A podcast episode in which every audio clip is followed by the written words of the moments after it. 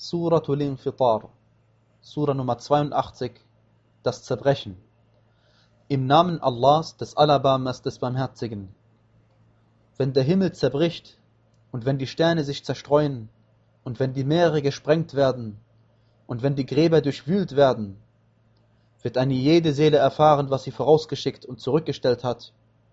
O Mensch, was hat dich hinsichtlich deines edelmütigen Herrn getäuscht, der dich erschaffen und dabei zurechtgeformt und wohlgebildet gemacht hat und dich in welcher Gestalt er wollte zusammengefügt hat.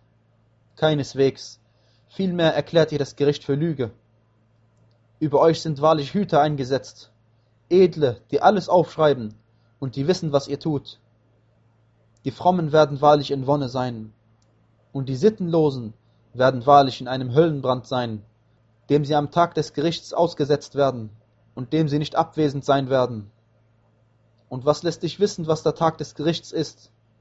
Abermals, was lässt dich wissen, was der Tag des Gerichts ist? Am Tag, da keine Seele für eine andere Seele etwas auszurichten vermag, und der Befehl wird an jenem Tag Allah allein zustehen.